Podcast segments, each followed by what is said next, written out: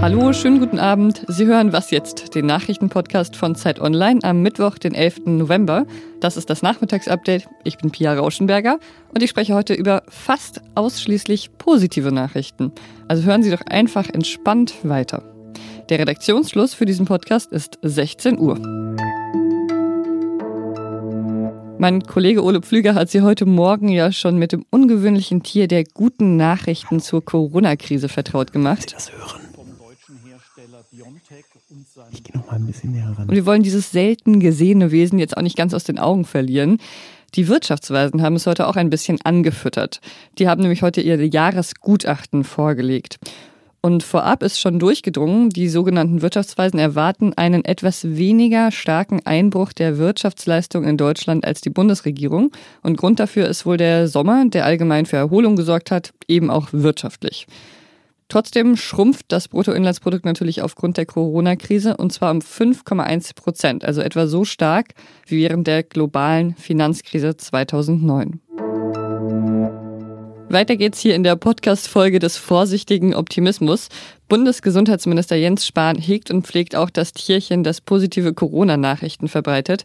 Er sieht nämlich Anzeichen für eine positive Veränderung der Corona-Infektionslage in Deutschland.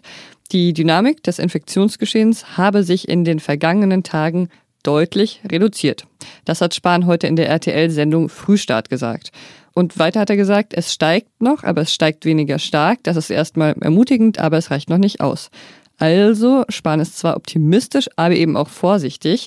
Noch sei es nämlich zu früh von einer Trendwende zu sprechen.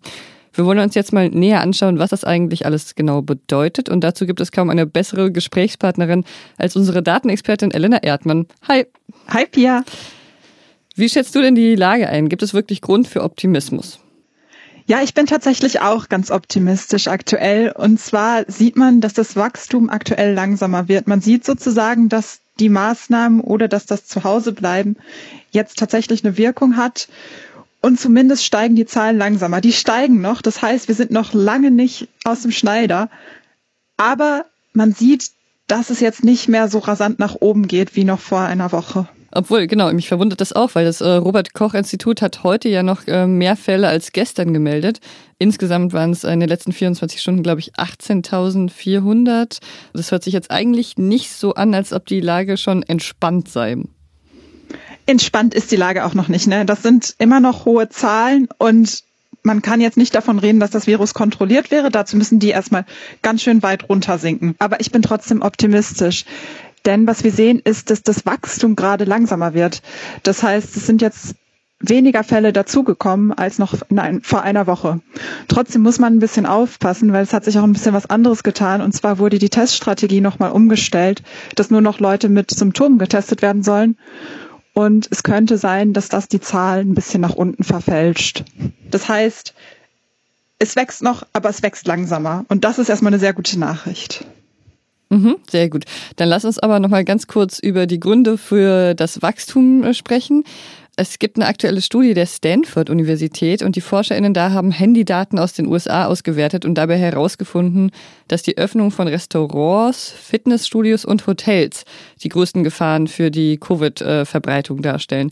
Würdest du sagen, das gilt auch so für Deutschland? Ist das übertragbar? Das, was die herausgefunden haben, das ist eine Erkenntnis, die jetzt schon öfters auch bestätigt wurde. Und zwar, was wirklich dieses Geschehen antreibt, das sind sogenannte Superspreading-Events. Also wenn an einem Ort ganz viele Leute aufeinander kommen und einer von denen ist anstecken, dann kann es halt sein, dass der gleich ganz viele Leute auf einmal ansteckt. Das heißt, die meisten Leute, die krank sind, die stecken eigentlich nur ganz wenige Leute an und einzelne, aber dann ganz viele. Das heißt, das Wichtigste an Maßnahmen, auch wenn wir jetzt darüber reden, was dann passieren muss, wenn hinterher wieder ein bisschen was gelockert werden darf, ist, dass wir halt solche großen Zusammentreffen verhindern, gerade in Innenräumen, wo ähm, halt viele Menschen gleichzeitig aufeinandertreffen und sich einfach viele Leute gegenseitig anstecken können und so dann gleich ganz viele erkranken. Das hat also jetzt nichts explizit mit äh, Restaurants oder Fitnessstudios oder Hotels zu tun, ähm, dass sich das Virus da so verbreitet, sondern es geht einfach um Orte, wo viele Menschen aufeinandertreffen.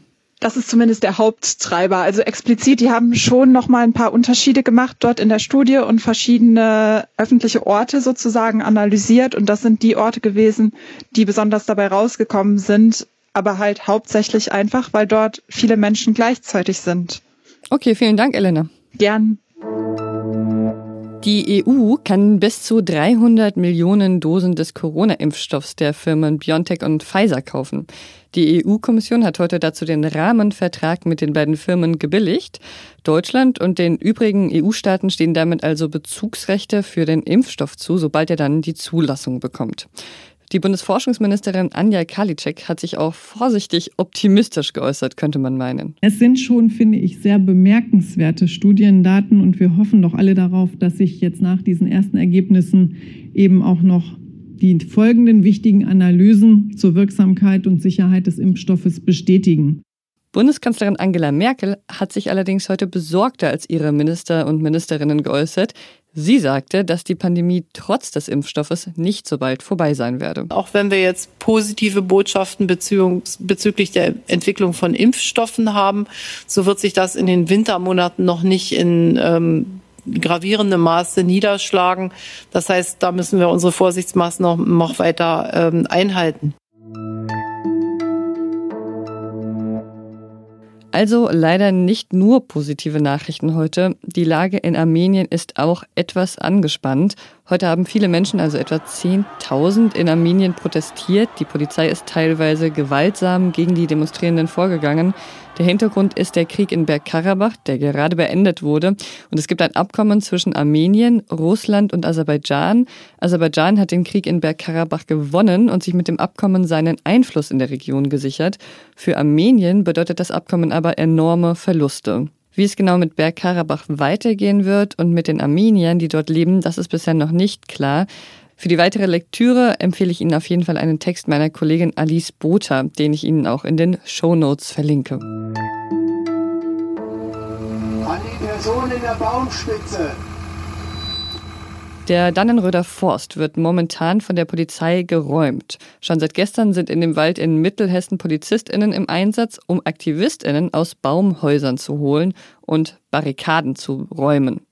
Wo der Welt jetzt ist, soll bald eine Autobahn sein, die A49. Und dafür sollen mehr als 150 Jahre alte Bäume fallen. Seit mehr als einem halben Jahr kämpfen deshalb die UmweltschützerInnen für den Erhalt des Waldes. Es sieht so aus, als hätte das nicht geklappt. Was noch? Was? Noch mehr positive Nachrichten? Na gut, eine habe ich noch. Wind, Sonne und Wasserkraft liegen weltweit ziemlich im Trend. Fast 90 Prozent der in diesem Jahr neu zugebauten Stromkapazitäten geht auf das Konto der erneuerbaren Energien. Das steht im Bericht der Internationalen Energieagentur IEA. Vor allem China und die USA hätten in diesem Bereich investiert. Das denkt man jetzt nicht, dass die das sind. Fast ein Drittel mehr als im Vorjahr. Tja, und das trotz Donald Trump. Was dann wohl alles unter beiden möglich ist. Und das war was jetzt für heute. Morgen früh erwartet Sie natürlich auch wieder eine Folge, dann mit meiner Kollegin Rita Lauter. Was jetzt zeit.de ist unsere E-Mail-Adresse für Kritik, Lob und alles weitere. Ich bin Pia Rauschenberger. Machen Sie es gut.